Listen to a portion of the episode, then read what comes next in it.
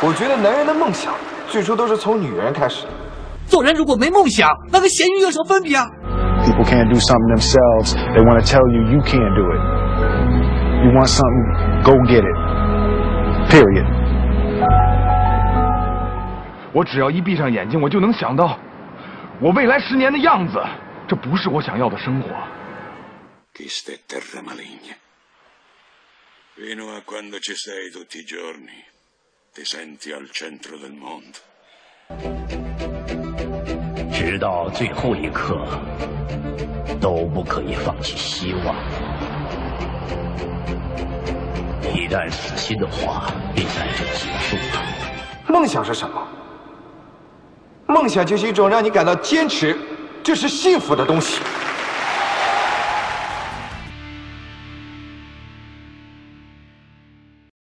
大家好，我是三主播罗文，买红内裤的。红内裤不要老是挂在嘴上。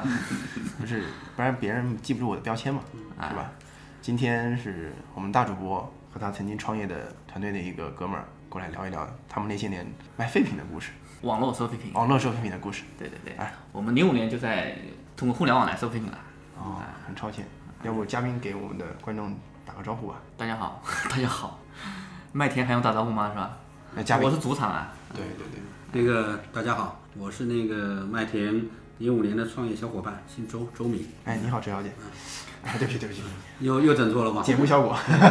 很多人都说跟我跟周慧敏给扯上关系，其实我跟她没啥关系。对对对，想当年呢，我们报纸啊、电视啊，很多媒体采访我们登出来，很多一些网友都会以为我们，哎，你们俩夫妻两个创业的是吧？夫妻档。对对。对，一个主内一个主外是吧？是的，我想我操，一想到夫妻那，我看一看周敏的脸，我心里就，是吧？不过当时的确是有一些记者、呃、联系了麦田之后，然后回头再看到我，他说：“哎，你们那个周敏不是女的呀？” 当然，从小到大，因为起这个名字，一直会被别人有这样的误会，我已经习惯了。可以理解，可以理解。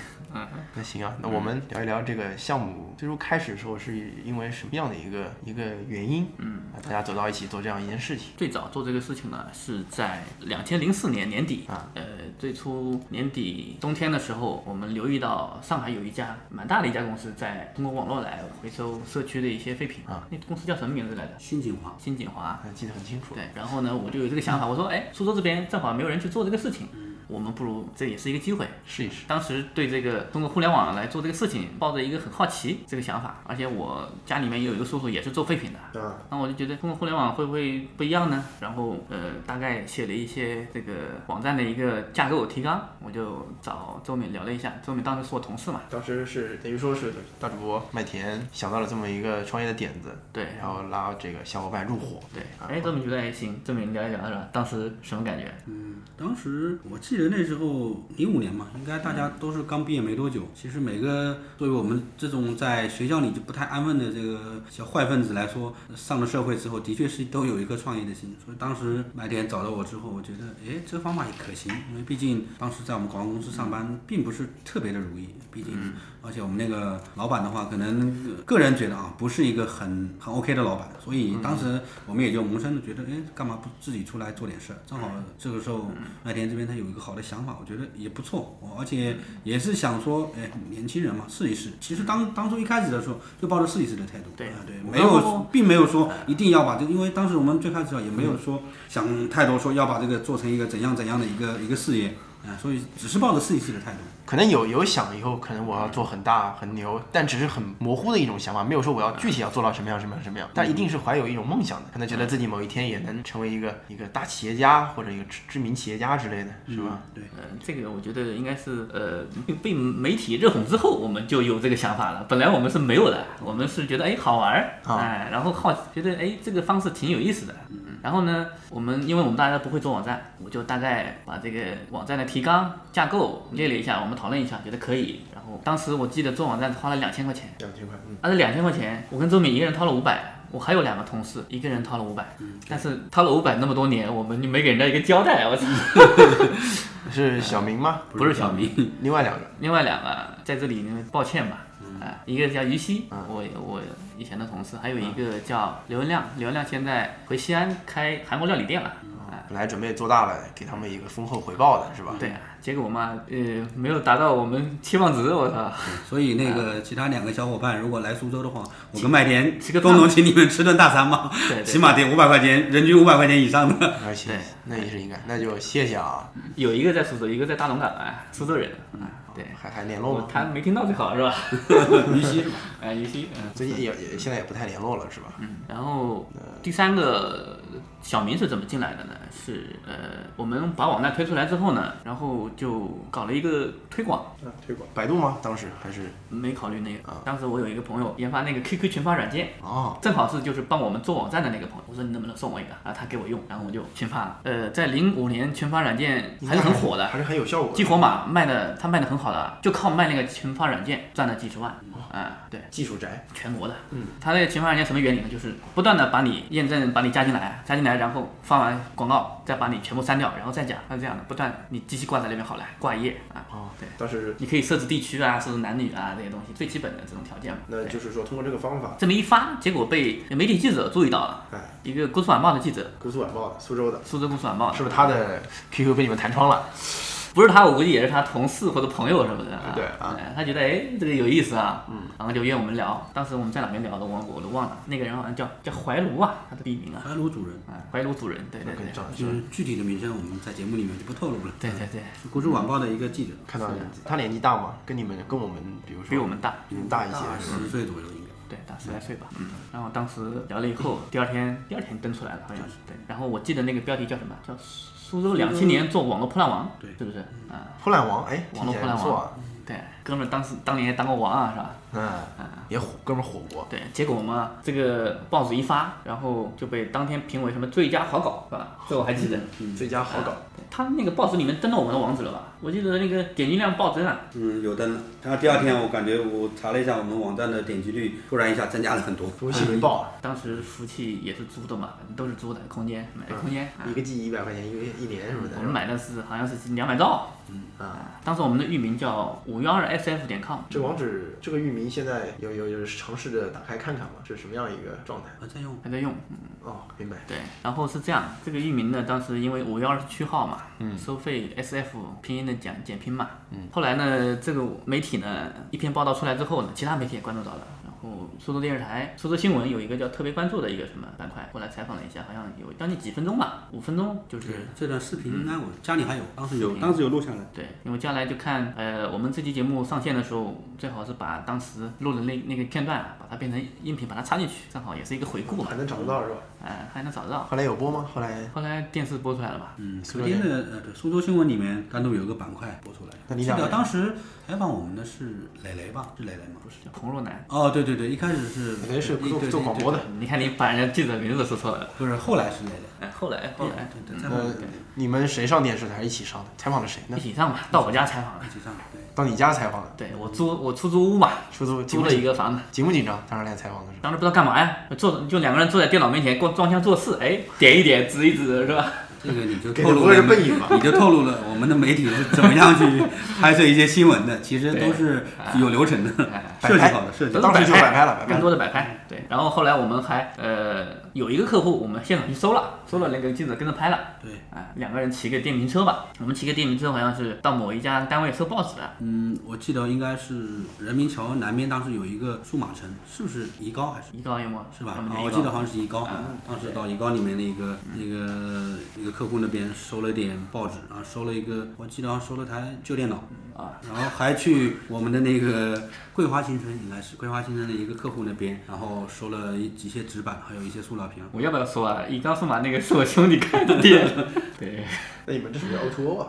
像不像 O to O？哎，我们当年就是 O to O 啊，对吧就是我们的网站是这样的。嗯首先第一个页面嗯就跟企业站差不多的，其实嗯新闻嘛，新闻页嘛。对对，然后呢，第二个频道叫在线收费，嗯你点进去呢有一个表单你要填的，嗯你的名字、你的电话、你的家庭住址，嗯你希望预约上门的时间，嗯啊、你的提想卖的是废品的名这个这个种类，嗯、大概填填一下，我们就会跟你联系。那你们当时针对的是居民的一些废品是吗？我们针对的其实没有说是居民，其实我们希望是居民和单位，但是更多的还是居民多。对，那居民就出现一个问题，就是起，就是说，呃，单位人人对人每一单对人工的要求可能太大，嗯就起不了量，是不是会比较繁琐？是不是？那后来被媒体采访了之后，什么样一种心态？是不是感觉自己就是起飞了，飞起来了？有这样的感觉吗？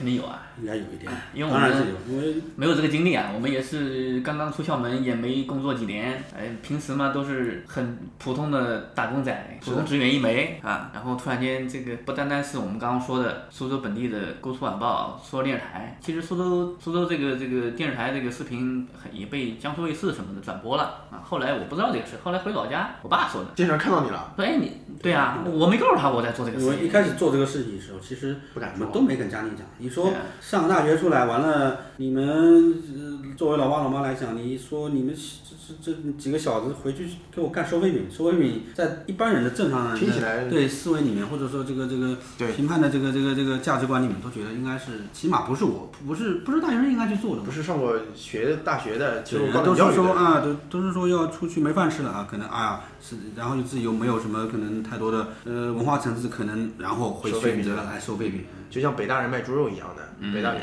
就人家可能卖的是有机猪肉？所以我觉得当时记者采访我们呢，也正是这个热点。他当时采访的呃观点就是说亮点，我说吸引眼球的那个眼球点就是说，哎，两个大学生出来创业，嗯，你不干别的，你干收废品这事儿，对，所以就就也就是当时这个热点，所以在社会上、呃、造成了很轰动的效应，然后引起了广泛的嗯、媒体的一些报道啊，包括其他的一些采访啊。眼球经济嘛，嗯，对对因为当时当时在老家的时候，我爸跟我讲，他说村里面的人都看到你你那个报道了。啊，他也没跟我讲啊，然后到家突然间跟我说这个事情，本来我不想告诉他的，哎呦我感觉他的意思好像觉得面子上面子上挺有光的，觉得他哎是有光是吧露脸了是吧？对啊，我好好歹我们在省级媒体电视台露脸了呀，对，对人一辈子不敢想，能看到领导。村里面没有人有这个机会啊，是吧？是的，啊是的。你们家怎么想的？真的是这样想的啊？呃 因为在这个之前，我已经去过中央电视台露过脸的，所以啊 当时就没想着，没想着露脸是参加综艺节目，不是对对对一个意思。哦，还参加过综艺节目吗？参加过《幸运五十二》嘛？怎么怎么写上的？这个题外话就是，其实就是人家说机会永远留给有准备的人，其实就是在网上投了个报名的东西，然后经过几番面试，啊，南京电视台的面试，中央电视台面试，啊还面试的嗯，面试了好多好多次，然后最后就去了嘛，跟李勇零距离的接触了嘛。当时因为《幸运五十二》那个节栏目还挺火的，对，没留微信，当时没有微信好吧？很后悔当时没有是吧？对，哎，你你那个当时有没有拿名次啊？后来后来那天他三个人里面被淘汰掉，干掉了。冠军嘛，你被干掉了，最终是我记得是北师大的一个学生，啊然后然后那个那说明他那个是比一些知识的，就是一些就是就是提一些问答嘛。问答是吧？这是不是好像扯远了？啊，对对对，呃，也说就等于是介绍一下你的一些简单经历还，是很装逼的。回来给我们每个人送光盘，推销他要上过这个东西啊。还是很有能力的。这个东西不是谁能都能过那个审的，他还是有智商和知识的各方面的考虑。对对对，因为考的时候去南京电视台也去考百科知识嘛，相当于每个人考试，他其实也并不是并不是并不是那么容易好过的。我记得当时首先是笔试的话有两百个人参加，只取大概前七十个，起码证明我是那个三分之一里面能通过笔试的。然后笔试完了之后，当天下午只有笔试通过的人才有，他会打给你打电话，下午才会有面试，面试会问你很多的一些问题哦，，就同一天解决的是吧那？同一天解决，然后面试。他妈的中央电视台面试，不可能你跑北京去。没有，他在南京电视台都是找的呃江苏部分的，就江苏这边的可那个那个呃所所有的整个报名者。那你平时是读书比较多，还是还是对这个做过准备，还是说平时就是喜欢阅读啊，或者看很多知识的一个人？嗯第一个喜欢这一块吧，第二个平常自己就喜欢看的比较杂，这也看那也看啊，所以这个就提到了。其实本来去年有机会上一站到底的，可是那时候正好啊一站到底是哪里啊？江苏卫视的那个江苏卫视好歌好嫂，后来这我都不看。正好那天苏州的面试要要我正好要去去三亚啊，没办法赶得回来。嗯，哎，你你讲一讲，你你你家里面人知道你这个事情什么样一个说法？家里面后来好久好久才知道，觉得那时候知道的话，我们毕竟已经做了一段时间了。其实其实我说白了来讲，父母可能有的时候最开始听到这个他会有点反对，但是呃你跟他讲讲，他可能站在这个这个这个。嗯，我都会站在我们角度嘛，只要觉得我们这个事情做的对的，他们都会无条件支持的。所以之前之前来讲，我觉得我们的一些担忧有有点过了。只要是正当的就行了，是吧？对对对对。看来我的父母还是比较开明的。哎，那么后来确实有点飘飘然嘛。对，后来这个媒体不但刚刚我说的什么苏州、江苏的这些，嗯，还有什么国家性的媒体，什么《解放日报》《人民日报》《新华日报》，基本上上遍了，反正这几个主要媒体。当然也并不像苏州这边会搞个头版头条啊，他们只是其中一块嘛。嗯，那对你们的在业绩江南时报，业绩确实带来了很多增长嘛。当时就因为因为这个广告效应，还是说其实增长也不是很大，只不过大家关注的多一点。当时呢，我们就觉得他妈的自己，哎，自己挺了不起啊，觉得这个这个公司这么媒体那么热捧，肯定以后发展前途万丈，对不对？有一天他妈搞上市了是吧？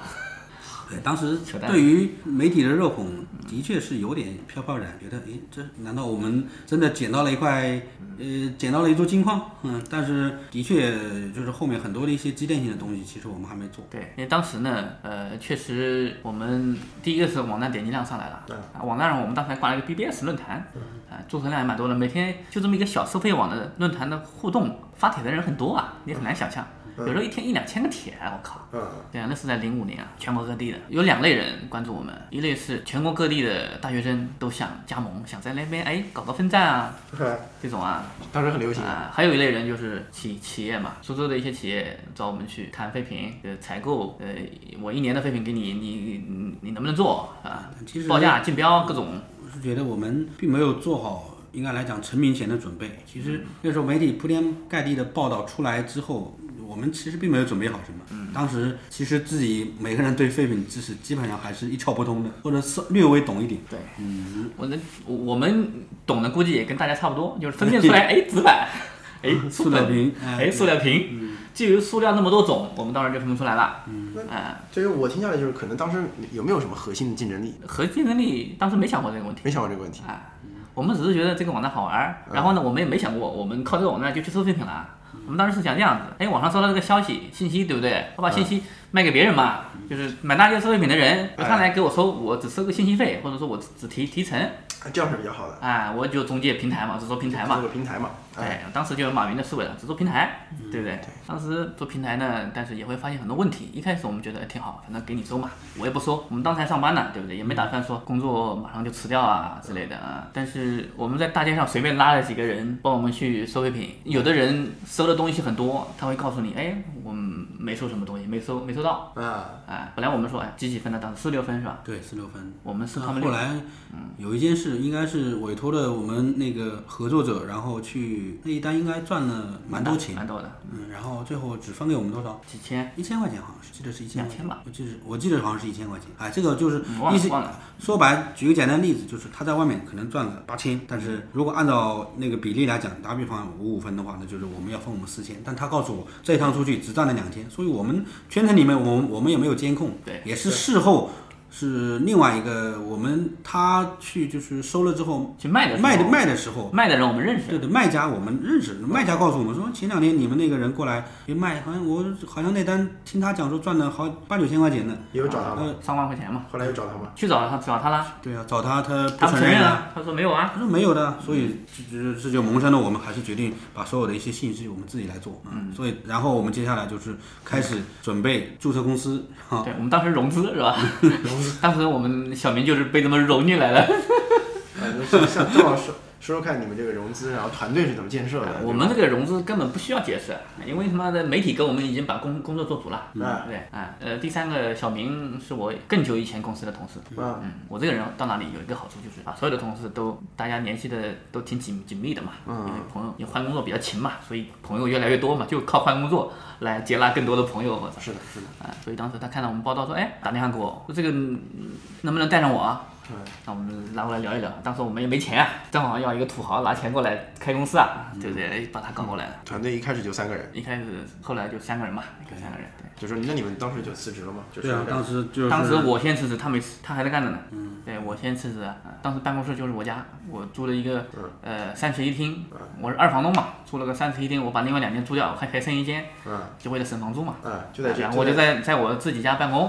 在苏州什么地方？大概苏州啊，苏州润达苏福路大润发那边附近，润达新村，南新村的，在新区解放路，解放东路解。放东路苏福路大润发你知道吗？苏福路，德和市场知道吗？好像搞不搞不太清楚，还苏州人女婿呢。肯定了啊，往谷歌地图一下肯，定啊，对。苏福路对，呃，然后呢，在那个家里面肯定也不方便，早上起床就要盯着电脑，哎，就朋友到我家来聊事情也怪怪的啊，说找个地方嘛，正好土豪进来了嘛，有点钱了，然后找个办公室，然后在家附近到处转。后来我们在南方高架的下面找了一个小区的一个车库，哎，当做办公室，大概多大？十十十几个平方？大概有二十平左右。差不多，因为当时考虑一方面车库嘛便宜，另外一方面车库里面堆东西呃可以堆点东西，是啊，对，是这样想。对，本来的废品是堆到我们家我租那个房子的自行车库的啊，自行车库挺里面堆的，而且我那个自行车库又漏雨，很多书啊，下雨我所有的废品就湿掉了，嗯，然后就搞到这个汽车库，汽车库呢我们就买了几张办公桌，那办公桌好像是二手的吧，收的，对，我们都是我们收过来二手的办公桌，用的所有的设备都是二手的，都是二手的体现出我们的环保。电脑也是，嗯。你们就干这一行的吗？就是收过来的嘛，啊对，然后后来是环卫处的领导怎么找到我们的？后来应该是也是由于媒体的报道，然后可能被我们那个苏州环卫处的相关的一些人员就看到这个，正好他们也在做这块做整个苏州市的这个城市垃圾分类这么一项工作，有专门的一个领导小组，有有有一个工作，应该有个工作小组啊在做这个事儿。对然后他觉得的确是跟我们这边会有一些交集，然后把我们找过去。他当时还说跟欧洲的什么威尼斯还是哪几个城市有一个欧洲的合作啊？对欧洲的其他的两个国家的两个城市，好像有一个是威尼斯，还有个我也忘了。嗯，然后在在就是说这三个城市在共同在做垃圾分类这件事儿，其实就是一就是一就是一个项目了。对，然后呢，项目说要告一段落了，嗯，但是呢，他们的呃这些车啊、设备啊都还在，他们有汽车嘛，有两辆汽车，问你们要不要？给我们一辆车用用。嗯，然后他们以前还有一些这个，就是跟其他的一些学校啊、小区啊，有进行一些定点回收的这样的一些事情在做。那后续既然这个项目结束了，他们那边觉得，哎，我们正好也在做做这块事儿，希望我们正好也把那块把他们的事情继续延续下去嘛，所以大家就彼此达成了一种合作。然后他也环卫处那边提供我提供给我们一辆车，对就是相似的小货车，无偿无偿吗？无偿的。无偿，呃，但是我们没有司机。平时的这个，对啊，你车过来了，本来我们没打算的，哎，要招个司机了，嗯，哎，我当时，哎，你好像会开车的，当时会开，对，你为什么不做司机？我们为什么要招个司机啊？因为我我的驾照出现点问题嘛，所以不能无证驾驶，所以这个是安全角度。哎，我跟小明两人我们都没驾照，嗯啊，所以招个司机。最初的团队除了我们三个老板，然后招了一个司机，哎，就四个人，全职吗？司机？全职，全职的啊。哎工资还挺高的，要两千块钱的吧，一千。嗯，两千两千好像两千左右吧，两千左右。两。千左右。一，年不少不少，不少了啊。嗯，等于现在三千多嘛，我估计。对对对，应该要有的。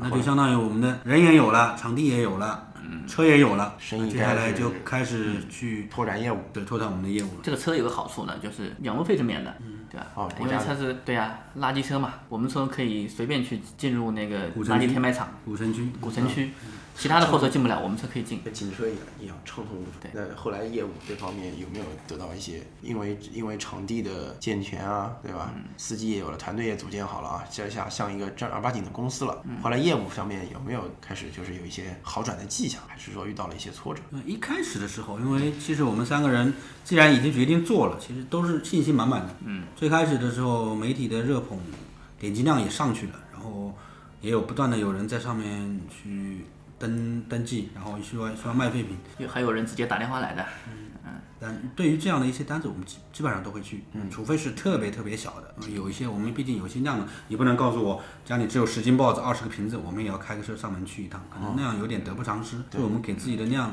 就是上门回收的那个量做了一个最低的限制。嗯，本来呢，你说电瓶车还行，就开个车出去，你你油费什么的，那成本多高啊，对吧？收一点点，收几个瓶子回来了，对这坑爹了。对，后来嘛，也有一些单位啊，对，也有一些单位，当然我们在做的过程当中也发觉到，呃，比较倾向于喜欢会要去做单位，因为真的去做一单单位，可能一下子利润就会有个几百块、一千块，几千块，嗯，对，都会有。但是做个人，你想做居民这边，更多的我们也慢慢的，呃，也也摸清了，做居民更多的只是在做口碑。嗯。是。他们，他除非他们附近有一个点，他们把送到一起送到那个点去，流动的去收嘛，很难覆盖到那么那么全，因为尤其是效率问题，是吧？对，那个我们当然人家叫我们去，我们也也不好就不去，总归是你往那上承诺的嘛。你就算你不赚钱，也你也得去做这个事情。是的，啊，像我们印象深刻的有几个几个公司，其中一个是在园区博览中心的一个公司，卖了大量的杂志，还有大量的这个广告衫。广告衫后来我老爸还拿去卖，嗯，啊，这个当时车好像拖了好几次吧。对他那边应该是处理自己的一些库存产品的。对，就是开展览的，剩下的一些什么就是论宣传资料啊，论斤卖了。论斤卖嘛，对对对，嗯，那算是做的比较大的单子了。他们是怎么找到你们？也是通过网络吗？懂我。对，都是通过网络。然后还有我们再讲两个不成功的案例，嗯，园区的艾默森嘛，当时叫我们去去竞标的那事儿我还记得，对，嗯，当时这么聊一聊，当时怎么回事？当时应该是，其实那个应该作为我们来讲，现在回头想想，我觉得那个单位如果当时做下来，可能隔就是我们的这个呃，就是变化就就是不一样对对，这所有的遭遭遇啊，可能就不一样了。当时是园区一家大型的外资企业，真的吗？世界外强嘞，对，邀请我们去进他们的一个废铁的标。你看他们一个月的废铁大概将近在，我记得那时候量应该好几百吨。嗯，对，然后对于我们来讲，其实是第一次参与这样的竞标，其实之前都没有参与过，每个人都没有经验，很紧张，不很紧张，不知道怎样去做。然后包括当天去竞标的时候，呃，我们也是其实也自己也不真的不太清楚说到底该报多少钱，只是临时的去找了一些可能在这个业内做了很多年的人，临时的去问了一下价格，然后就参与去竞标了。所以说更多来讲。准备不足，然后自己的信心也不够，最终那个单子自然而然的也就黄掉了。嗯，其实，呃，作为那家企业来讲，他找到我们是希望我们能够给他带来一种不一样的感觉，他会觉得，诶，既然媒体现在都在报道你们，一方面是要给我们一个机会，另外一方面他是想说，是不是说，诶，我们既然是在做这个网络收费这块，是不是会比传统的收费有不一样的方式？打比方，价格高一点，或者服务好一点，对或者在其他方面能有一些亮点，我也会让他们会有有这种倾向。当时你们的思维就局限在这个价格上了，是不是？对，有没有没有去谈到？但其实当时我们的价格也并没有说挖掘到最深，说白了，我们呃按照我现在来讲的话，就是更多的当时是赶鸭子上架，嗯，当时只是说媒体的报道出来之后，对逼着你说必须要投入进去去做了，所以其实更多的时候应该去前面你应该去有做很多的一些沉淀嗯、沉淀啊、铺垫啊、准备工作啊。其实我们那些准备工作其实都没有特别做到详细。打个比方，你既然你要做公司，那你接下来公司主营业务这块，你必须要有一个得力的业务业务高手吧？其实我们三个人都不是，对不对？对对，要跟工厂那个总务什么喝喝酒啊，这个喝酒倒是其次，最关键你得对废品这个行业要懂。我觉得我们当时失败在两点，呃，就是没有做到位的。目目前看来啊，第一点就是刚刚周敏说的专业知识对，就是和这个你的上下游资源，你不懂。你比如说你的铁，你只能卖个两千块一吨，那么有的人可以卖到两千三，那你就没办法做了，对不对？遇到这种大厂，人家价格肯定是要有优势的嘛，对不对？还有一点就是突然间脑袋短路了，你有短路的时候吗？人脉人脉对，还有一点，其实呃，就是刚刚我们所说到的，一个是一个是人脉嘛，人脉和资源也很重要。我们当时分工分工也也有一些问题，我们几个人，对当然有我们就是没有很专业的这种大家每个人的分工啊。我们三个人都以为我们每个人都是老板，都是发号施令的。对，哎，当时我很记得周敏跟我聊过一个事情啊，因为这个公司呢，虽然是这个网站是我呃我的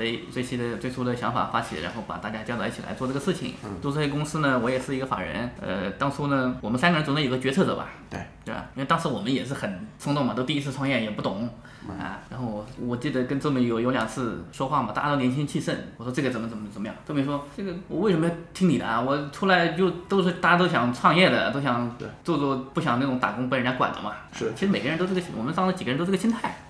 对，所以我觉得这个结果也在所难免啊。我也遇到这样的情况，也遇到，还年轻。如果再创业，就会大家就会讲好了，如果我们一起组队，虽然是可能股份差不多，对，但你是什么职位，你什么职位每个，人的忘掉分工会很明确。对，忘掉你股东的身份，因为大家进来了就是有自己的岗位职责，跟股东就是我们中国人很多创业的时候忘不掉股份的事情，对，忘不掉这个事情。这个就是年轻年轻人创业的可能要付出的代价，因为你不懂很多东西。对对，但年轻只有年轻敢闯啊，就因为什么都不懂，才敢去做很多别人不敢做的事情。是的，真都懂了，就考公务员了，这是真懂。假如说我们都当时都很成熟了，我操，怎么可能去做这个事情啊？对对不对？也没有人当初那一说了。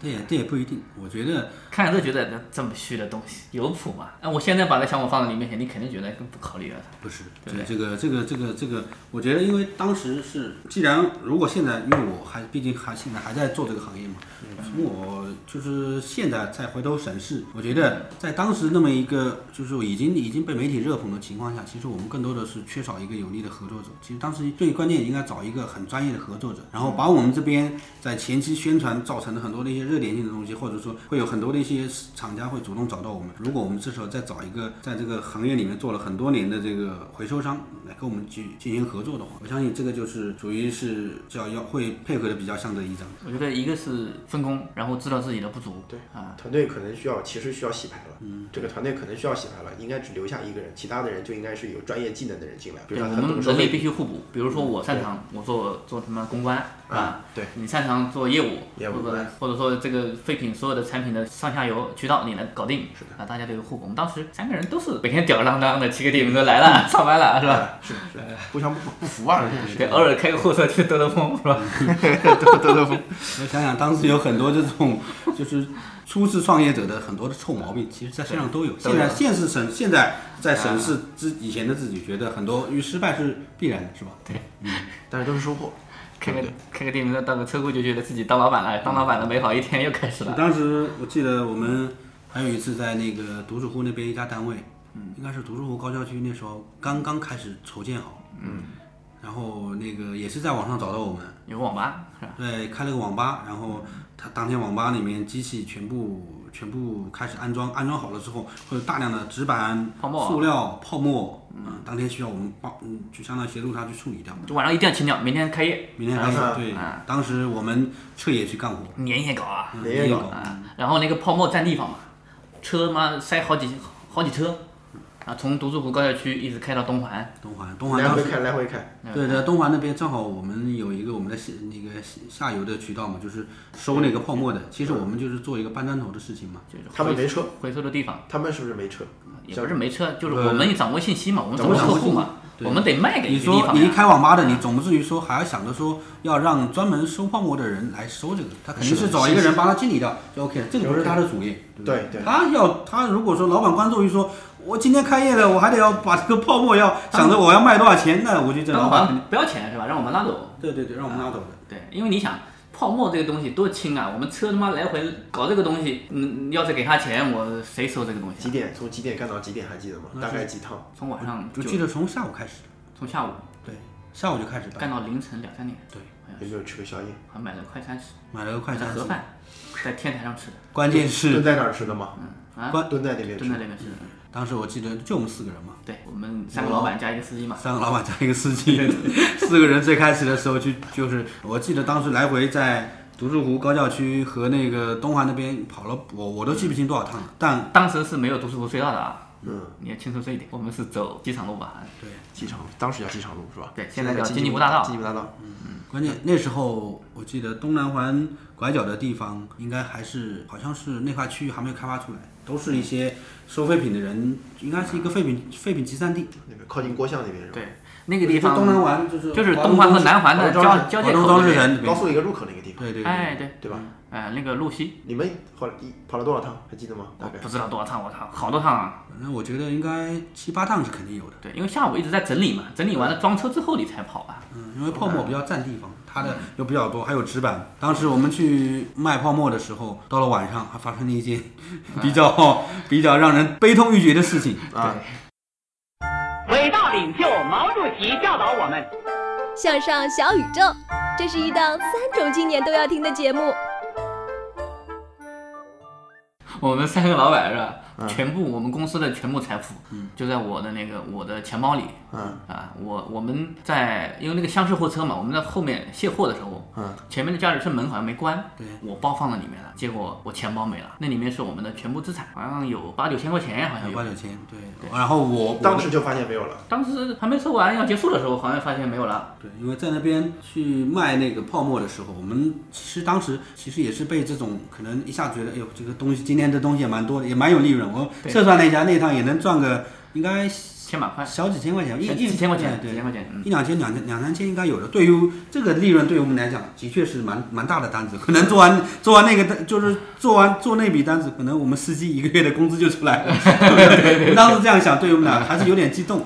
然后啊，每个人其实都在想着，哎，怎样去尽快一点去把泡沫从车上运下来，然后下面是收泡沫的老板在安排他的人搬到他的场地上去称重，我们所有人都在后后那个车厢里面去搬东西，哎，结果驾驶室就当时留的谁在那个网吧里面？然后我们三个人过来的呀。小明我记得是小明留在这边的是吧？小明是留在那个那边收拾的。对，读书会我们两个司机过来卖的。我们两个司机在那边卖然后我们三个人都在后备箱卸货。嗯啊，前面驾驶室就没留个心眼，说锁一下什么的啊。后来谁发现你？你后来后来到卸完货了，发现前面卸完货了，后来呃，对方老板跟我们结账嘛，结账我们要把钱要放到钱包里要放到嘛钱包里嘛，一看见完了，钱包没了，然后我的钱包也没了，我的钱包里面当然没多少钱啊，我记得好像是应该是两三百块钱嘛，但是钱包是没的。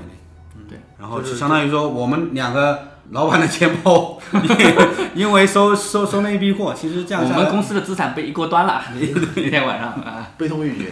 对，悲痛欲绝。悲痛然后报案了呀。然后这个警察过来做笔录啊，警察过来还踢皮球。嗯，警察说这个地方属于过巷的，吴中区公安局的，你不要找我，我们找了楼峰的嘛。嗯，这个就就就差一个一条街，一条一条路。嗯，东环是吧？对，后来还是去楼峰了。后来去了楼峰去录了笔录。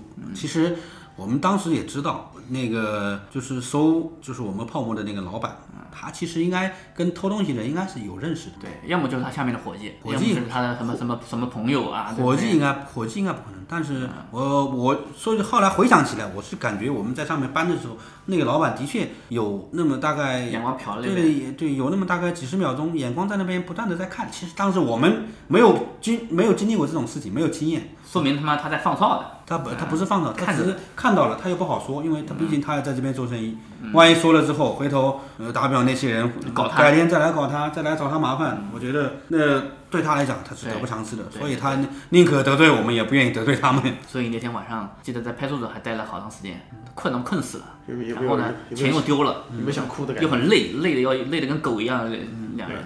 嗯有没有一种想哭的感觉？有有种想哭，男人嘛有种想。哭。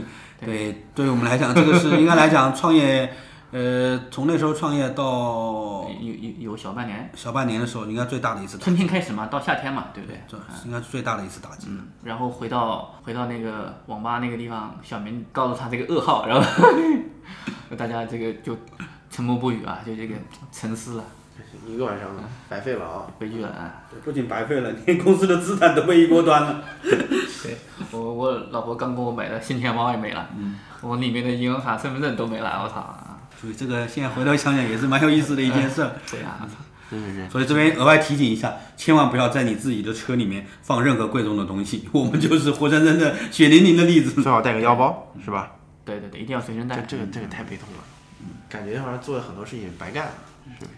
是的。那经过一些媒体的报道之后，应该知名度很高了啊。除嗯了顾客的增加，那有没有一些渠道上的，比如说有些人过来想加盟啊，复制一下到他们的地方去做这么一块事情？当时跟我们联系的人蛮多的，呃，很多都是学生。呃，我印象比较深的呢，就是当时我们北京有一个女孩子，叫李静，嗯，她说我女孩子我也感觉有点怪怪的啊，她说她想做这个，在北京搞一个分站，啊，然后还真搞了，好像那个站做了五千块钱，五千块钱，对，哎五千块钱我们有没有都给那个给帮我们做站的？那 个那个人？我我有点忘记了啊，做了一个北京站。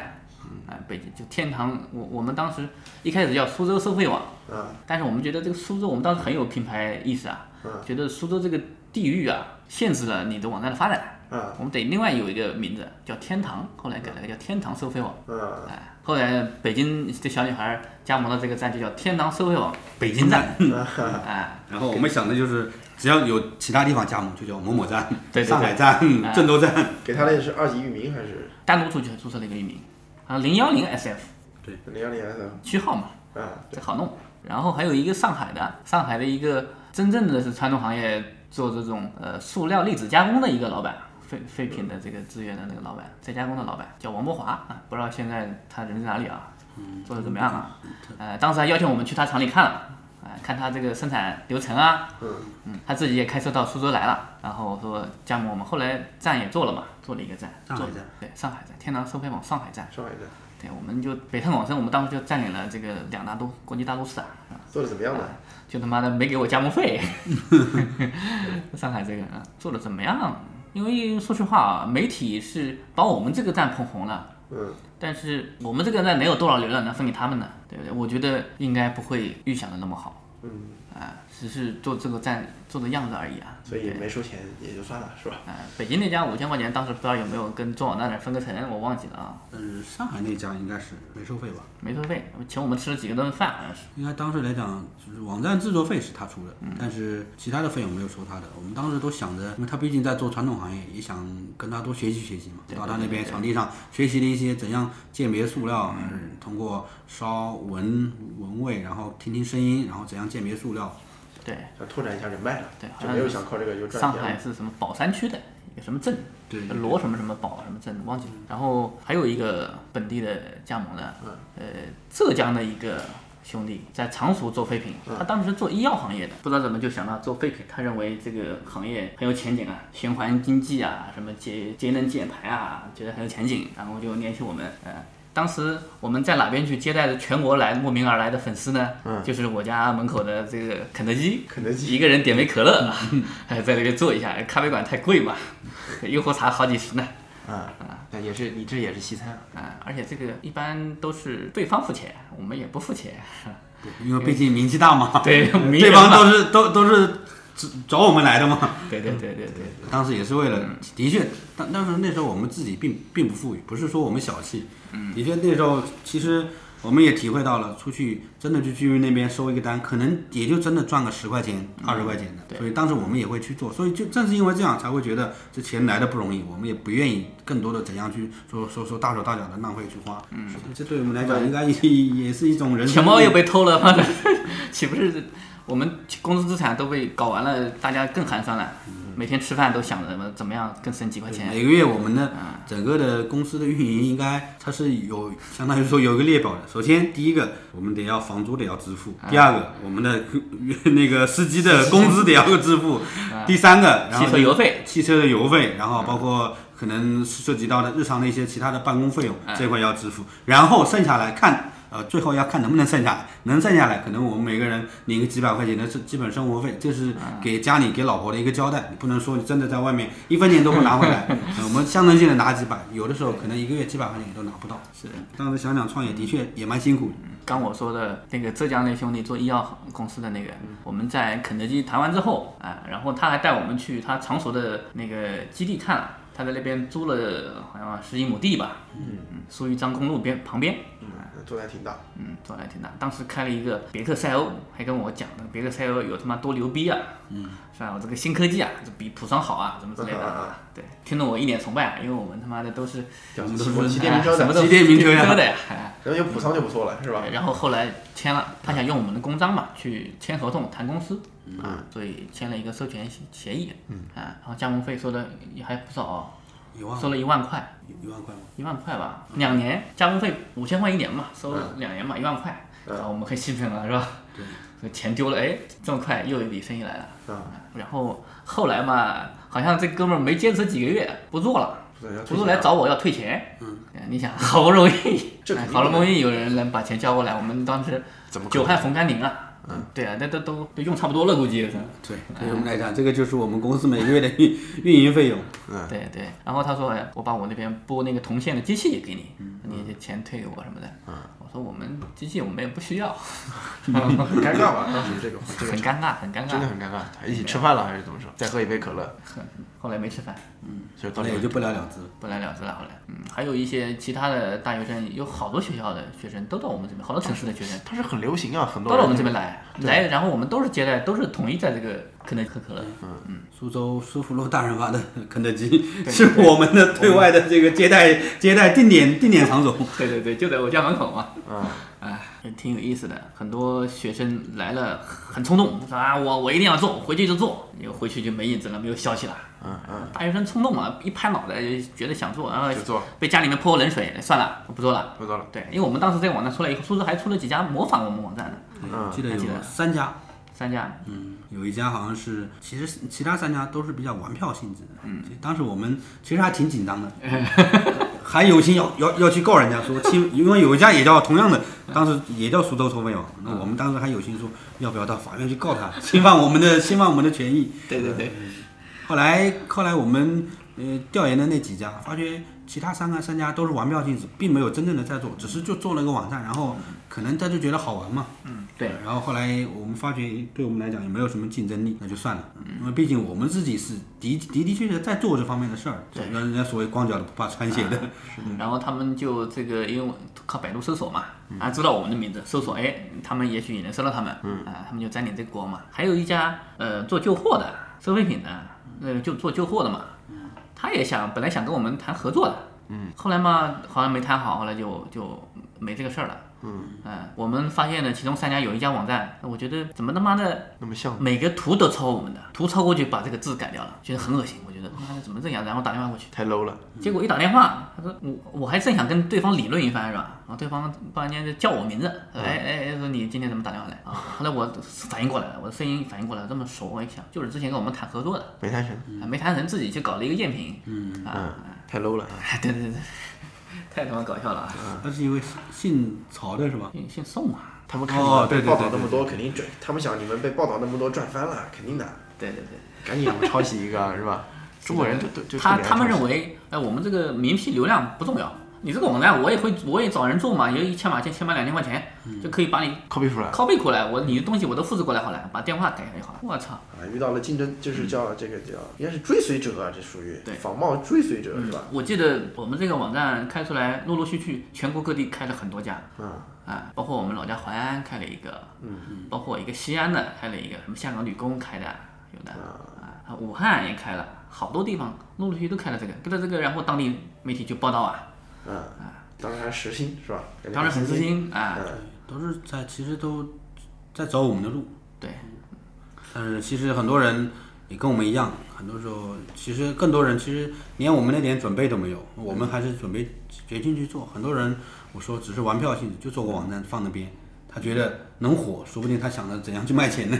对，然后也有很多人，呃，投入还是比较大的，开公司招很多下岗女工。其实他把这个产业想得太好了。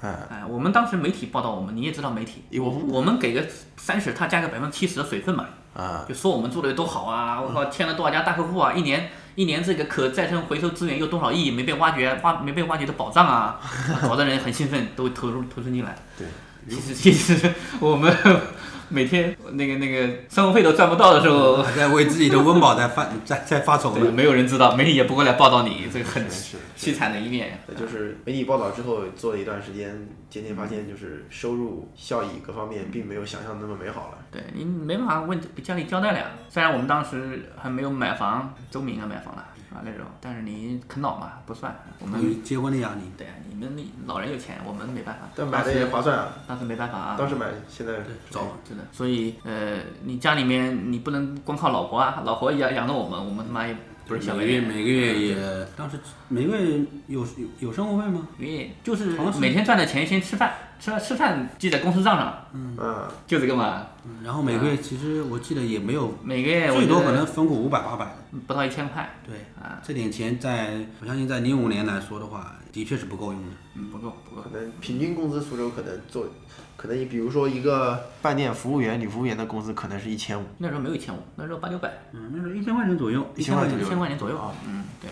大概能给听众一个大概一个对比的一个很啊，从我们当初媒体报道之后，我觉得自己很了不起，觉得这个很有前途。对，也有一些呃本地的，像刚才我们说的一些本地传统行业的做收废品的人跟我们聊过合作的事情。我们当时呢，一个害怕对方算计我们，然后呢，我们呃就没有聊到大家都能够敞开心扉，能够能谈到一起去的，然后就这么耽误下来。从我们媒体鼎盛时期，很多企业找我们。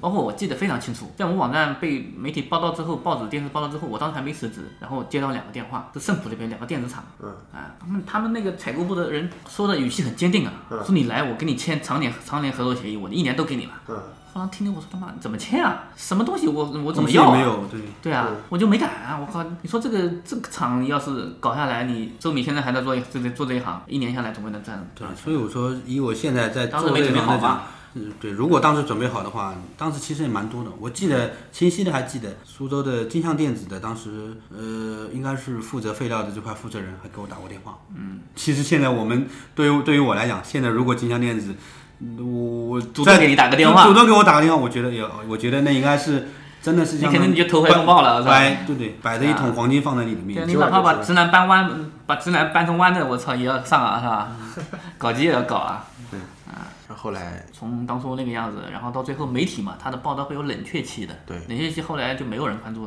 多少人关注你了，然后你的点击量啊也会下降。嗯下降之后呢，你本来是主要生意都来自网上的，慢慢的因为减少了之后，我们本来嘛一个月没多少收入，慢慢的就更更没有了。更没有了。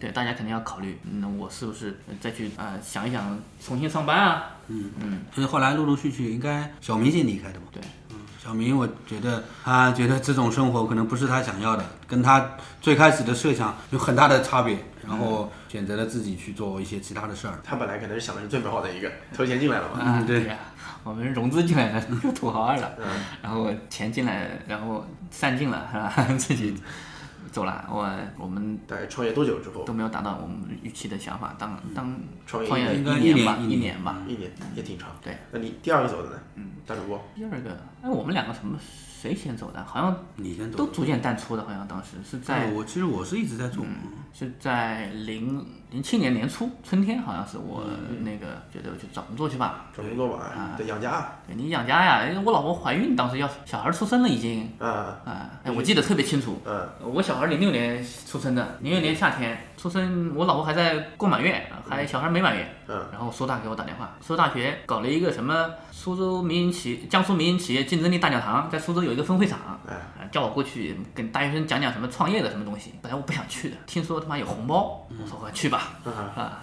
然后到现场跟我一起被邀请的有一个是园区星海一电信的董事长，啊啊，叫张一斌，还有一个叫什么什么化工的董事长，也都是都是企业家，人家都是企业都是一年上亿的这种。那你是因为什么原因被邀请我？是因为大学生创业的典型嘛，屌丝创业嘛，屌丝创业典型啊不需要什么成本，然后哎搞得名气挺大。嗯我们当时就有点虚名嘛，其实他妈狗屁不是啊，是的，就有点虚名嘛。还有一个小孩比我们还小，嗯，他是某一个民办职业职高的一个校长，还是校长？还是校长呢？对，他家有钱嘛，应该是这样。条件好。哎，在太原，在上城区什么太平镇呢？还是太平镇啊。对，我们四个人去讲了。呃，苏大的老师还觉得我我的讲的东西应该学生更有共鸣，因为其他人都是 功功成名就的企业家了嘛，很遥远，高高在上啊，有距离。我们很屌丝啊，收废品还有比这更屌丝的吗？没有了。哎，来拿了我。准备了一个稿子，我当时觉得自己站讲台上也超不自信啊。啊，讲完了，然后提问环节，大学生问这个、哎怎么有这个想法呢？呃，接下来打算怎么办呢？就你觉得你支不支持大学生创业啊？我就给我当时就给大学生泼冷水，我说不要毕业之后就想着创业。你家里面假如是富二代，你有一笔钱，你觉得亏了无所谓，那你就做，就当交学费。交学费，对，嗯啊，没有那么美好，大家都是要为生计所奔波的，而且你的工作经验也没有，你的人脉也没有，你的经验、心理素质也不行，那你靠什么来取胜呢？所以我我觉得就不赞成这个事儿嘛。是的，啊，对，当时不知道哪个媒体，电视台也在。后来我下了台以后捏一捏红包啊，然后里面五百块，我觉得不错，可以的。嗯有有有，值得一跑，值得一走。对，我从老家过来嘛，来回路费总归一定要赚回来的。这个就是典型的屌丝心态了。送的 钱我才去的是，吧？那当然。那后来周敏就是呃大主播后来离开之后就选择继续。我离开之后呢，然后我嗯，当初跟周敏周敏聊这个事情嘛，我说接下来的网站怎么办？嗯啊，然后呃，当初有一个一直也偶尔会跟我们去做一些废品回收的一个合作的一个朋友，他是做传统收废品的嘛，也做了好多年了，自己家族就在做啊。那我说要么转给他吧，啊，就是当时就就转给他了。对，当时应该其实是当时是开播这边，他零七年你应该是离开之后嘛，嗯，后来陆陆续的，应该我还坚持又坚持了一段时间，对，因为我们当时又引入了一个新鲜的血液嘛，就是那那个我们另外一个在做传统行业的一个一个一个一个一个小伙子，然后我觉得当时我是觉得啊，还是可以继续做做的，因为偶尔网上还会陆陆续续有一些单子，而且我觉得现在毕竟我们找到一个真正的相当懂相当于懂这一行的，嗯，那干嘛现在相当于又有一点新的东西出来了，干嘛不再试一试呢？其实我觉得应该是这样，你很长时间没上班了，你比较抵触上班，你你已经享享受够了这种自由的状态，哎，下午打打牌啊，晚上喝喝酒吃吃饭啊，我觉得也有这方面因素在里面。然后当时也没找到方向，我觉得我们当时离开这个东西也是在找自己的方向，不知道下一步应该做什么。然后呢，呃，周敏跟嗯我们另外一个小兄弟又又做了一阵子吧，然后因为对，因为他现在也在做废品，但是他当时会有有两年会离开去其他行业，又做了两年。对对对。当时资源基本上全丢了嘛。当时对，就是说，等到我们再重新审视，就是重新回回过头来拾起来再做的话，发现已经找不到当时那么多人找我们的那种场景的。嗯现在都是相当于还是要我们去找找别人。真的，你去找别人之后，就发现你自己的有很多弱势，你的价格啊，你的服务，你做这行的你经验也没有，所以会发觉最多的时候，顶多会跟他讲一下，你看我们这个在网上有没有报道，可能让对方增加我们的一个信任度呃信信任度嘛。嗯，对。呃对于我们来讲，还是嗯唯有的一点优势，也就这个。当然，通过这个来讲，我们当时那两年陆陆续续也做了一些单子，嗯但是仅仅够养家糊口。你说想真的靠这个行业去发家致富，我觉得不太可行。所以当时考虑了做两年之后，还是觉得，呃，就是做下来之后，发觉重新再看看这个行业，的确是需要一些人脉啊，需要很多的一些资源啊，包括对于我们来讲，我现在感觉沉淀的不够，所以后来考虑到其他的一些，呃，其他的一些平台，继续的对沉淀了自己两年。是上班去了吗？对，在其他跟我们就是这个这个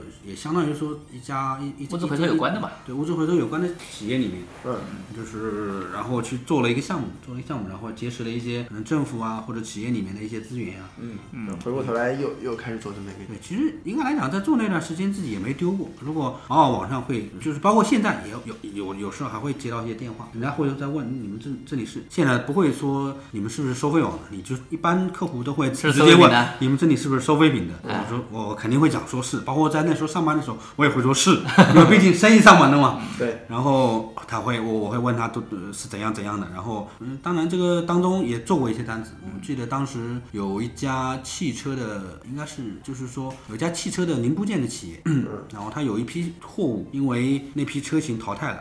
然后它的那个货物可能质量不达标，然后整体的报废。我记得应该是在园区杨东路那边啊。后来也是这个就直接打电话的，打电话过来之后，然后我们就过去跟我那个小伙伴一起去一起去收了。当然，其实花了两天的时间，大概赚了一万多块钱嘛。嗯，还挺可，是零几年，大概零七年。应该是零七零零八年这样子。零八年对，所以就是说，正是因为源源不断，网网上也会有些这样的电话，会让人觉得，哎，这个行业的的确还是值得去做的。就是就是比较少，这行业这个电话，也许你一两个月等不到几个。对对对就是说你不能去全职去做，不稳定这个或者说就是说运团队的运营成本可能要要要想办法去呃缩减一些运营成本，让它可以承担这么一个项目。像这个，其实虽然我零七年说离开了，其实后来有几年陆陆续续也会去有一些单位老以前老的客户啊，他们民记那边收的废纸啊，好像也会参与一下收一收。嗯，那个上上周还民记那边还打电话问我呢，说这个废品多少钱一只？我说我不做了。嗯啊呀，他妈要十年了，还打电还还还还找我们。嗯，应该转转转交一下。对，你要转交 的呀，这个要转交给我。啊，比价的没有意义。没事，现在我们做的已经是做到专业了。对对，做到专业了，不怕别人比价，就怕就怕别人不比。只要比的话，我觉得我都能做得下来。听得出来。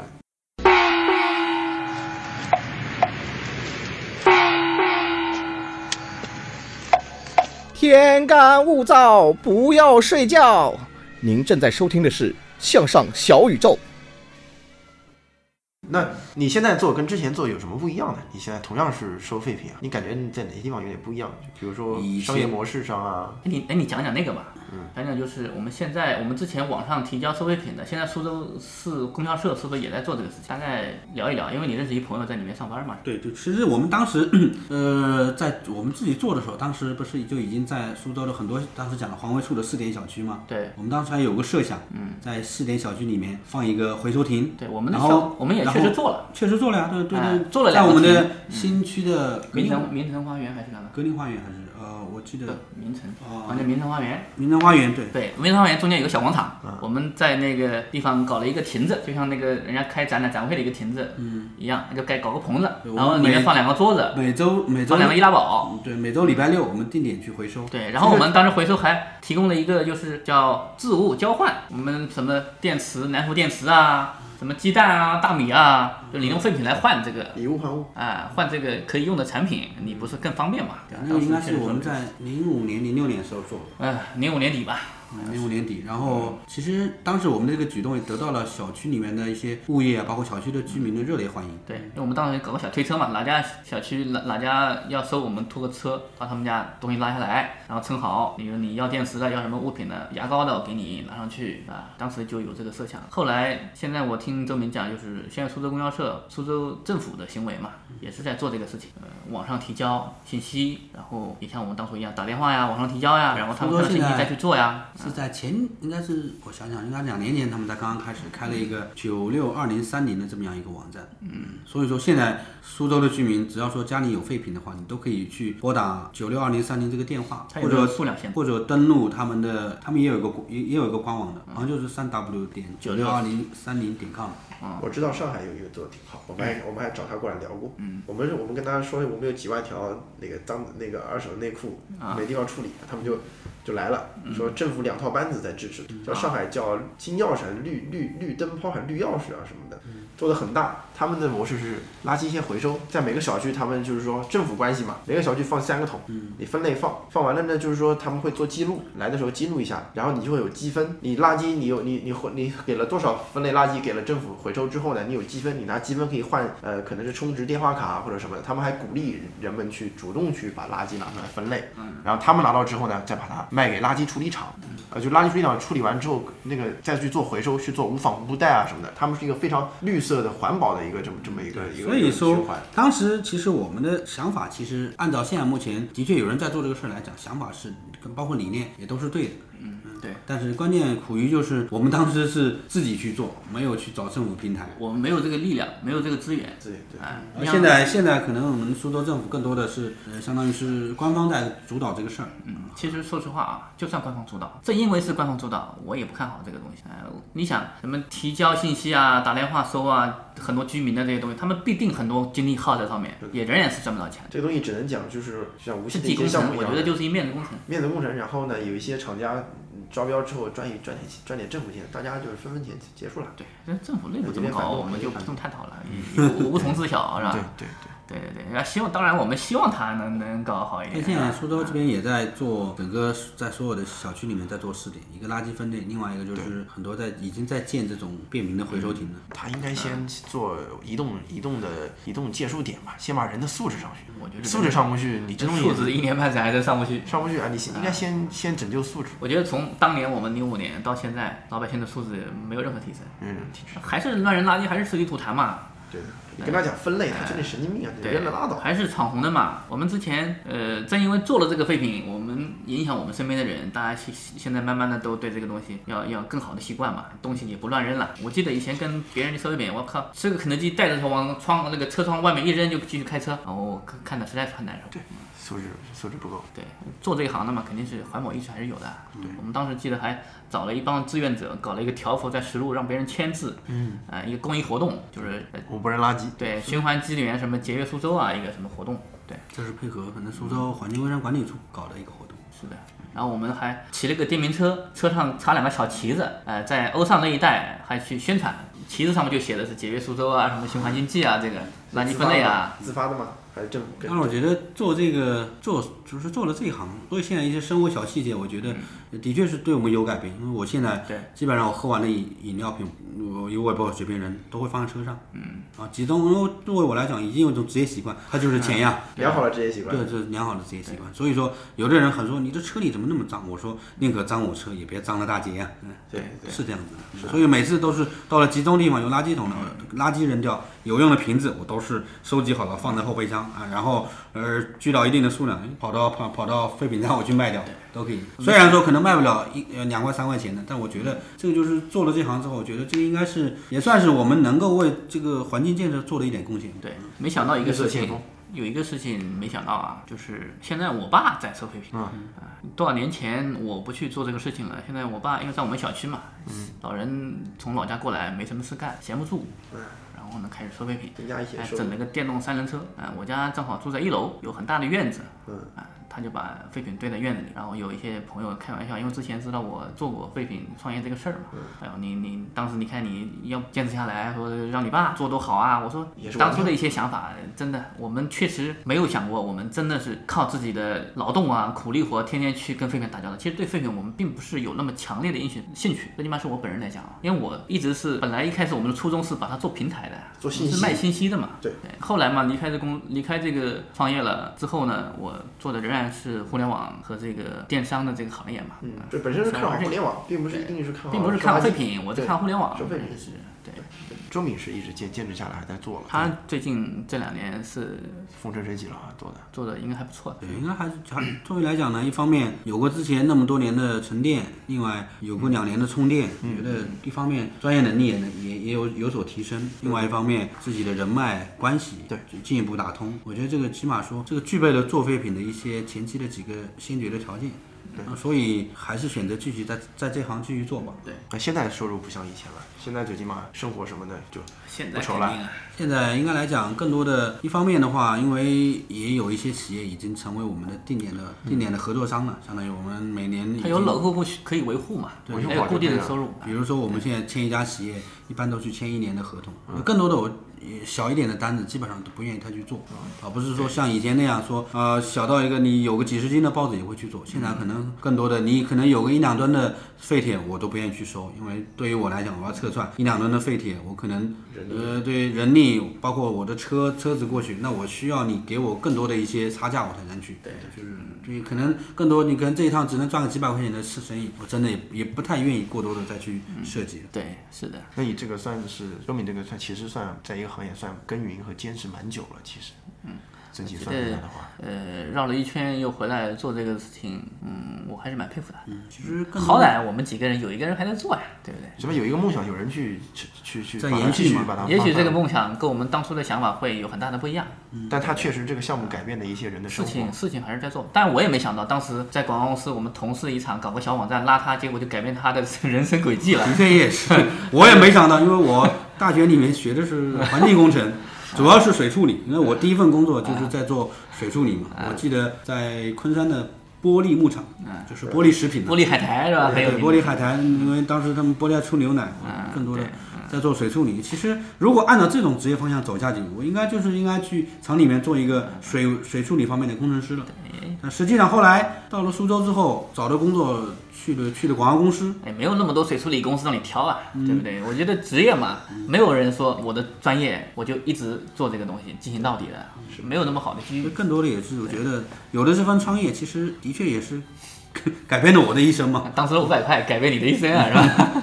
对对，不能不然我觉得在没嗯没创业之前，我根本不会想到说十年后、二十年后的我我我就是我们的今天是是是难难道是要伴随着这个废品来度过的吗？嗯，当时并没有想到说，没想到大学毕业之后没有想到是这个说要去以后是说把废品当做自己的职业。嗯，对，没想到改变了人生。那么，你回头看看当时这个项目，如果再让你呃重新审视一下的话，你觉得它是一个值得一做的项目吗？如果不是，你有什么更好的想法？依靠现在的互联网或者移动互联网的这个思维，哎，周斌，你觉得呢？这个从现在的角度去审视当时的项目的话，我觉得其实当时我们的种种的造势应该来讲很不错了，嗯而且在当时那个网络并不是特别发达的社会来讲，我们能有这样的思维去做这个事，挺超前的。我觉得更多的可以堪比这种苹果啊，包括我们的那个说 说苹果，类似于这种，我觉得能堪比苹果的唯有车库 那个角度，对，其他的就算了。我说的就是我们也是从车库起步的嘛，我们的乔布斯也是从车库起步的。对那我是觉得，呃，如果现在再去想的话，我觉得这个项目还是值得去做，但是关键我们的准备工作要做好，你得必须把你的专业度，把你的这个人脉关系圈全部要建立好。上下上下游的渠道全全部建立好之后，然后伴随着那个媒体的热潮，你有资源，你有不断的有有有有卖家的信息进来，那你要这样子来讲，我觉得现在就是这样一条线基本上可以打通。那我们对于我们现在做来讲，更多的是缺少一些呃卖家的信息嘛，因为现在是呃资源有限，嗯，很多人很多家的废料的回收企业都去争一家企业去做，所以说对于我们的对于我们当时来讲，我们当时是手头有很多家的企业打电话过来，但是我们不去做，不知道怎样去做，所以我觉得现在想来真，我只能送四个字，当时真的是暴殄天物。暴殄天物，是吧？如果 嗯。如果媒体报道来的再晚个半年，或许事情不太又也会不一样。但是媒体不到不报道，也许我们这个事情就不做了，不做了啊。对，啊，需要积累我觉得年轻人需要积累啊。当初呢，其实跟我们现在的互联网环境是不一样的，是。啊、当初的某一个新鲜的想法，呃，也许就会吸引媒体大量关注。现在你想，现在缺眼球，眼球经济有多少多缺啊？只有他妈的凤姐那样的才可以吸引一点眼球，其他很难。什么谁裸奔啊这些，也许都司空见惯了。嗯对不对？正因为在零五年那个互联网环境里面，这个还算新鲜的，所以说我觉得能吸引眼球，就能吸引媒体报道。其实那些媒体报道都是不是我们去处心积虑去去安排的，认为会有，其实我们都是没想到的东西啊、那都都是意外嘛。对对对。然后其实假如说，我觉得在现在这个环境下的话，呃，智能手机那么发达。移动 APP，呃，电商，呃，微信啊，我觉得更多新的方式可以去应用到这个上面来，而不是说像我们说出租公交社所做的，还是我们以前的老一套，网站提交，我觉得太弱爆了。没有，他们有啊有有电话，然后也有自己的一些便民回收点。微信公众号有吗？微信公众号，移动 APP，对，移动 APP 有吗？这个他们没有，还没有设计。所以说呀政府部门公办事的效率，你所以说呀，赶紧过来听我顾问嘛，你懂的，对不对？我我可以让他们搞得很有逼格嘛。啊，我觉得其实啊，现在你想人手一个智能机，啊，你你去中午吃个饭，哎，团购一下。啊，然后你说你呃干嘛去同城找一个人一起打网球？哎，现在也也有一些 A P P 可以这样做。像这个，我觉得卖卖废品，处理一些废旧的这个家电啊、物资啊，你搞个 A P P 挺好的呀。可能是我跟你换一本书，对对啊，吧你可以在社交网络里面去跟对方去交流啊，去置换呀、或者说去销售啊。比如说我是一个企业的 HR，我是一个企业的采购，那我也可以发这个信息嘛。啊，我觉得这个东西对废品来讲，应该也是另外一次革命呀、另外一次这种叫叫叫营销模式啊，这种革命，我觉得现在要玩儿还是有的玩儿的。但是呢，你你一定要想好，你到底是做平台性的、信息类的，你还是做你要参与的。啊我觉得做 APP 肯定是平台平台性的，你就不要想说你想怎么样，但是你要考虑你的盈利模式啊，你为为了它做了是为了什么？关键就是你现在对不对？嗯，这个要跟你的行业所结合。所以说，作为废品行业来讲呢，最终还是要归到线下去做。所以你如果太注重太多线上的东西，注定要失败。就跟我们当时一样，我们太注重线上的东西了。其实最终因为你呃涉及到真真正的实际操作的，还是需要有人到厂里面去看货，看完货给去去去比价格、比服务，这最终拼的还是这些东西。所以说，必须要把自己的内功先练好。然后你可能加上一些创意，加上一些 idea，你可能可能会有一些这个这个比较意想不到的效果会产生。还是说到底还是团队得建设好。呃，网上属于叫渠，可能是渠道拓展、广告负责负责广告渠道拓展这个人，跟厂里对接的有厂里对接的人，对吧？就像我们打个比方，不恰当的比方就是，你你就说京东，它网站做的再漂亮，没有线下实际的很多物流支持、产品支持，我觉得它根本是做不起来。对，只能有一个突破点，然后但其他东西要快速跟上。是的，对对吧？因为我刚才在做这个节目之前，我发了一个朋友圈，哎，我说我们要做这个东西，还有有没有谁有点问题啊？然后就有一个朋友提了，他说第一点，你们物流怎么解决？你们难道还是要靠自己开车去收吗？嗯，有没有更好的方式，第三方物流来做这个事情？你的，假如说你是一个平台的话，你的信息量会更大嘛？另外一点就是你放废品的点怎么去管理？你不可能还是只只有我们以前就一个车库一个办公室，对不对？假如说你面铺的很大，这个你小区一个对啊，你你苏州哪怕是江浙沪全国你怎么办呢？这个东西那么大的点，你 A P P 是你的互联网是平的嘛？你 A P P 每个人手机都有，他都想参与，对你地域性肯定是就不会那么明显嘛。对最好是大家自发的把自己家的废弃的车库，平常现在比如说自行车库，老老老自行车库，现在人都有自行车了，不呃都有汽车了，不用自行车库了，可能那个就能变成一个回回收点或者是交易点。假如说，哎，我搞一个模式，谁来认领？比如说我来做这边这一个区域的交易点，我搞个小站长，哎，你你你可以拿多少分成，怎么样之类的。但是这模式我觉得探讨起来还是有蛮多蛮多点要要去聊的。这个就跟打车软件一样，对对对对一般人做。是的。还有一个就是钱怎么付款？支付宝、微信支付吗？还是什么东西啊？对，付给谁？对，付的人他是我，难道是我们自己吗？还是说他卖给对方这个这个加盟的这个站的人，是吧？还有一个就是网络客服团队配合收件怎么一个流程？每个点都用人，那场地还要还要需要不少人民币，物品的价格怎么样去评估？还要做什么品类？其实这些这些问题，每个问题都够你说的，你可以花很多精力去搞所以。中米现在是等于是落地落地，我们更多的地还是在推地推团队是吧？是的，还是在做落地的东西，因为这个行业还是需要落地的团队去做。对嗯，他做太多网上的可能不太现实。是的，这个东西为什么一直没有人去做这个呢？其实我觉得还是难度非常大的，很多很多方面的因素不可控。做平台你怎么样抓住两方面的信息？对对不对？我觉得周敏这边地推，反正也是，反正证明的是可行的一条路，只其实是未来可以其实正做一些敏这边做的微创新。工作，就是我们废品收购行业那么多年来一直在做的这样一个模式嘛，就是收到企业，我们去询价去看，然后呢，怎么样转到下一下一个流程，我们去赚钱，对，把它分类好赚钱嘛，卖得更好价格，其实就是这个意思。如果可以啊穿越的话，我希望以我们当时的造成的那种宣传的热度，加上我现在的这个专业团队，可以穿越到当时，那我觉得一定是可以成功的。那我们现在都是千万上亿了，是吧？有有可能啊我也是，我也但你是是不是可以考虑？反正现在你有这样的呃地地面的实力了，可以考虑再是不是可以就是再拓展一下。现在哪个媒体希望能跟我们宣传呢？我操！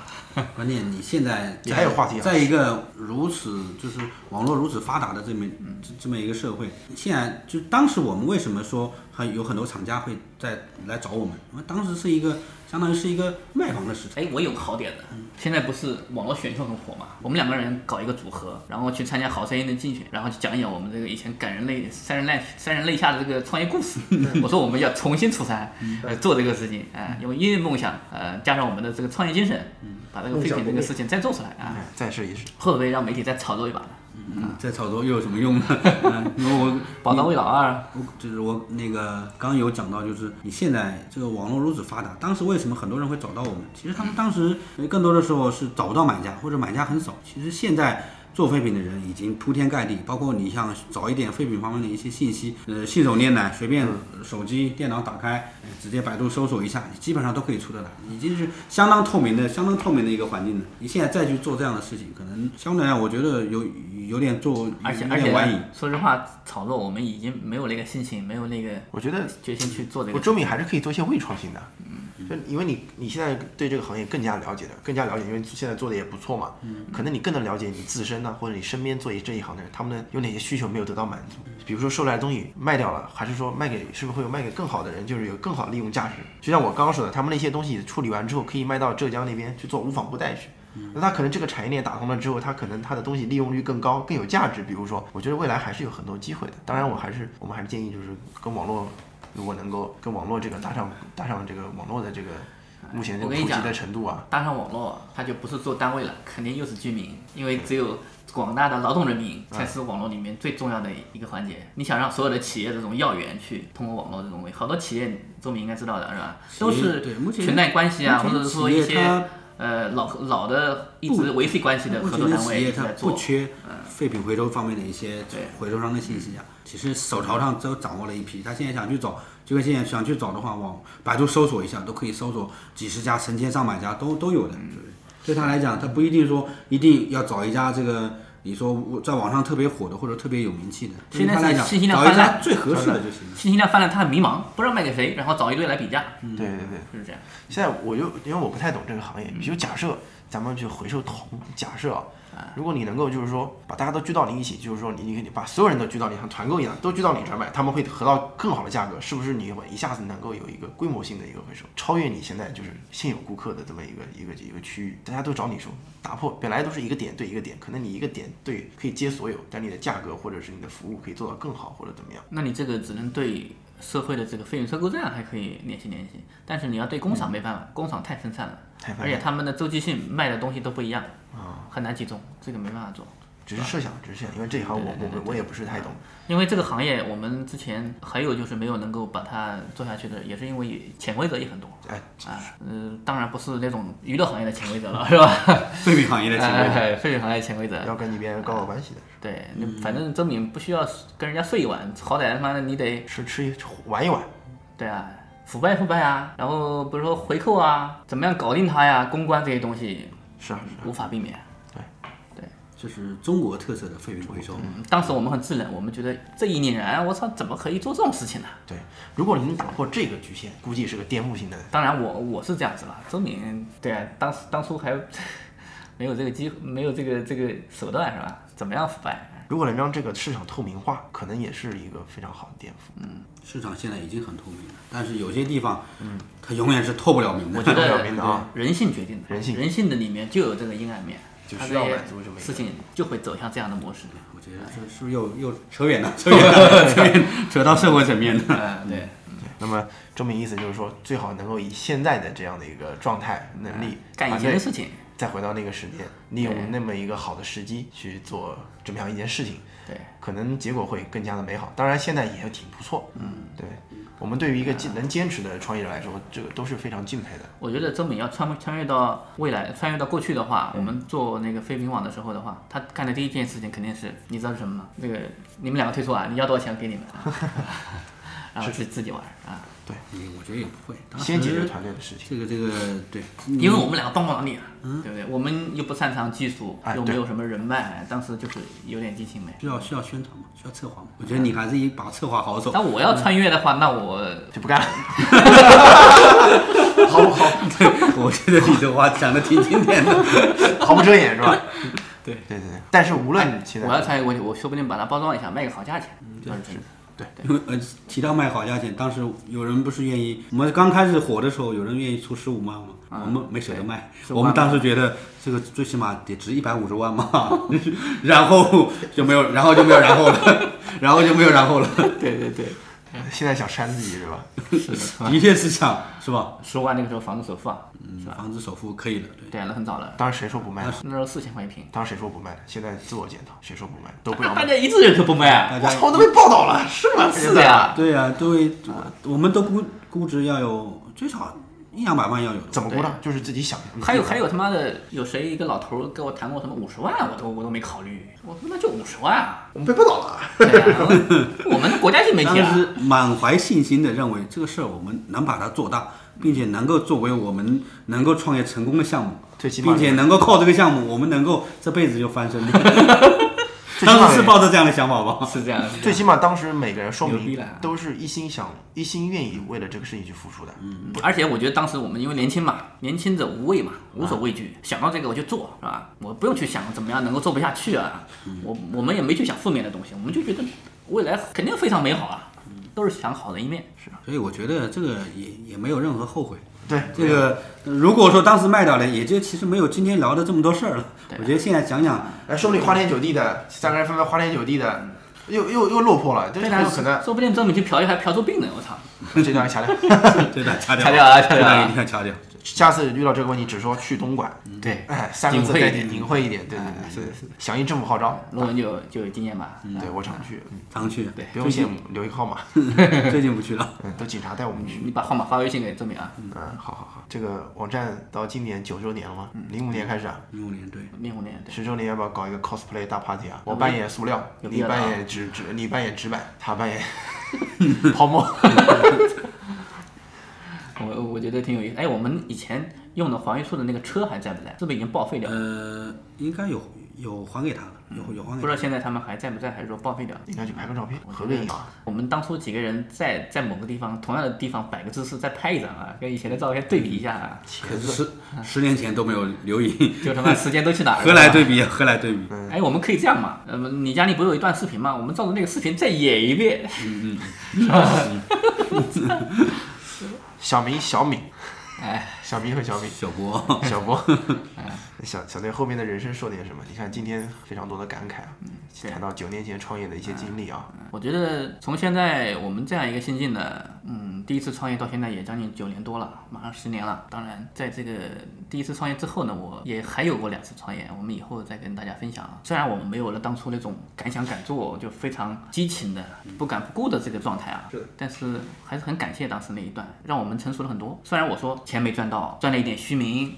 虚名重不重要呢？其实也不重要。其实我们是看到了，在我们那么多人的这个缺点的这个情况下，公司的这个走向，我们跟我们以后的这个，比如说你管理公司啊，你再创业啊，哪些地方你是不是就用另外一种方式去处理，是不是更成熟一点？而且那一次创业，其实也让我们把这个人脉圈扩大了很多，嗯，认识很多的人，也多了。后来的很多的机会，就像周敏，呃，因为那次创业，现在还在从事着废品的行业，啊、也是跟那次息息相关的嘛。啊，我嘛，作为我创业的第一个案例，虽然说不是不够成功啊，但是报得小名嘛，我觉得对后面也是有帮助的。也发现了媒体的力量。对，媒体力量很强大。嗯，假如我们当初啊，在零五年那次，假如有个新浪微博，他妈转发还不止几十万，嗯，对不对？假如有个微信，我们当时搞微信公众号，全国嘛十万粉丝肯定要有的。嗯，对，因为每天的访问量上万，论坛每天这个发帖量很大，每天晚我都熬到半夜，我操，就这么一点小点，还是不错的。后来在当时用互联网创业还是比较超前的。对，我觉得创意改变一切，你要有好的创意。当然，创意是点亮这个开始的路，但是接下来怎么样走下去，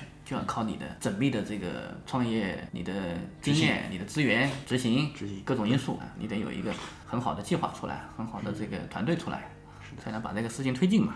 嗯，我觉得正因为那那样一次创业的话，其实也影响我现在做很多事情的这种思路。我仍然可以看出来，哎、仍然是哪怕十年过来了，哪怕我不像以前那么二十啷当岁那么年轻了，啊、我做很多事情我还是会呃有激情，我还是会很自信，我还是会感染身边的人。嗯，我觉得带来的不只是这么一点东西。那周明呢？我觉得展望一下未来。首先，对于那段创业经历，我只能说三个字：不后悔。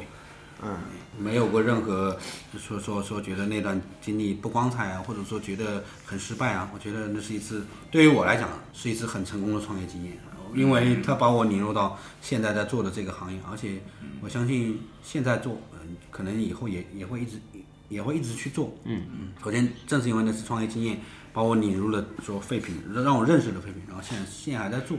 嗯，而且对于现在的这种境况来讲，我觉得，呃，我还是很还是比较满足的。比较满足。嗯，对，我觉得这样的状态虽然不是说，呃，有多好有多好，但是起码我觉得，呃，跟十年前相比的话，还是有了很大的一些改善。嗯，对于未来来来讲的话，我还是愿意说再在这个行业里面继续挖掘下去。我希也是希望说能够借助自己学到的一些。呃，专业知识啊，能够在这个行业里面做的时间更长更久。当然，也是呼吁一下所有有幸收听到这个节目的人，如果你们真的身边有这样在企业里面负责废品的，一定要联系我。然后要记得给回扣，是吧？啊，你我们这边是联系我们，我们是会给回扣的。啊，至于回扣的事情，我觉得这个联系了我了之后，我就可以告诉你们。啊，我觉得那个这么多年过去了啊，下一个十年啊，到时候我们再做一期这样的节目啊，再回顾一下二十年前的这次创业经历。发现二十年后，周明果然成那个苏州第一收废品大王了。开玩笑，全国啊，苏州散太光小了。向光标同志学习。对中国首善是吧？你说中国首废。会有这样的梦想，但是不要逼着自己一定要去实现嘛。我觉得有的时候压力太大也不好。就是一盏灯，指引前引的方向。对至于最后能不能到，啊，我们当年这个两名俊朗的少年，现在变成沧桑的大叔，是吧？依然很有味道。啊，但是我们对事业的专注和激情还没改。啊，我我现在做这个小宇宙电台，也是想把这个思想和状态传递给所有听节目的人，就是这样一个想法。好，今天这个聊了一下做废品的这么一路走来的经历啊，我相信各位观众也能收到很大的启发。年轻人，听众啊各位听众，哎，对对对，想创业的年轻人，对吧？呃，已经梦想已经渐渐熄灭的，步入三十岁的这么一个也是青年了啊，对大家可能都有一些启发。对啊，那非常还是非常感谢今天周明来作为我们的嘉宾过来参与这么一个节目。是的，今天这个三主播啊，因为我今天是作为嘉宾出席，是吧？嗯，对。呃，我自己问自己问题，我觉得有点啊别扭啊，有点别扭啊，啊，还是不错的啊。就是我们聊的还是蛮开心的。